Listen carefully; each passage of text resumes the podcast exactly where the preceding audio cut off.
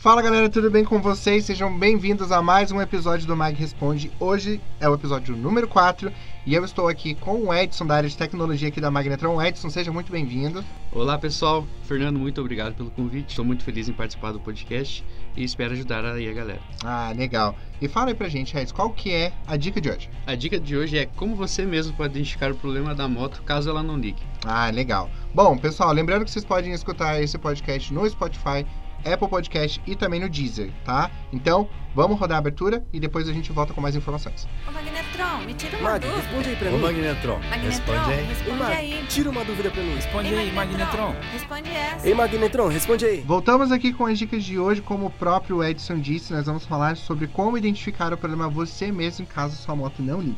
Em alguns casos, esse pode ser um problema no sistema de alimentação, se caso a sua moto for carburada. Então, vamos passar para vocês algumas dicas e antes de tudo, pessoal, tome muito cuidado no procedimento, ok? Vamos lá pessoal, com um pano posicione a torneira de combustível para a posição off. Abre e feche rapidamente com cuidado e observe se o combustível está correndo. Se ele estiver, significa que o carburador está sendo alimentado. Ah, legal. Lembrei de mais uma aqui, pessoal. Retire a vela de ignição do cabeçote e conecte no cachimbo de vela. Agora, segure o cachimbo e deixe a parte metálica da vela encostar em qualquer outra parte metálica do motor. Com a outra mão você vai dar a partida na moto e verificar se há uma centelha no eletrodo da vela. Se houver a faísca, é muito provável que o problema esteja no carburador, que geralmente uma boa limpeza técnica resolve o problema. É, isso aí Fernando.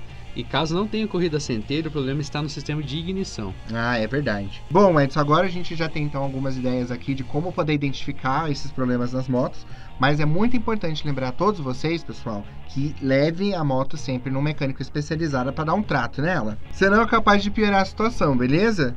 Bom, pessoal, esse foi o episódio de hoje. Espero que vocês tenham gostado. Quero aproveitar aqui e agradecer ao Edson pela participação. Edson, muito obrigado pela sua presença aqui. Fernando, muito obrigado pelo convite, foi um prazer participar do podcast e espero ter ajudado o pessoal aí. Ah, com certeza. Lembrando, pessoal, que se vocês quiserem mandar dúvidas pra gente, pode mandar através das nossas redes sociais, Magnetronmotos no Instagram, Facebook e também no YouTube, ok? Um forte abraço então e até o próximo episódio.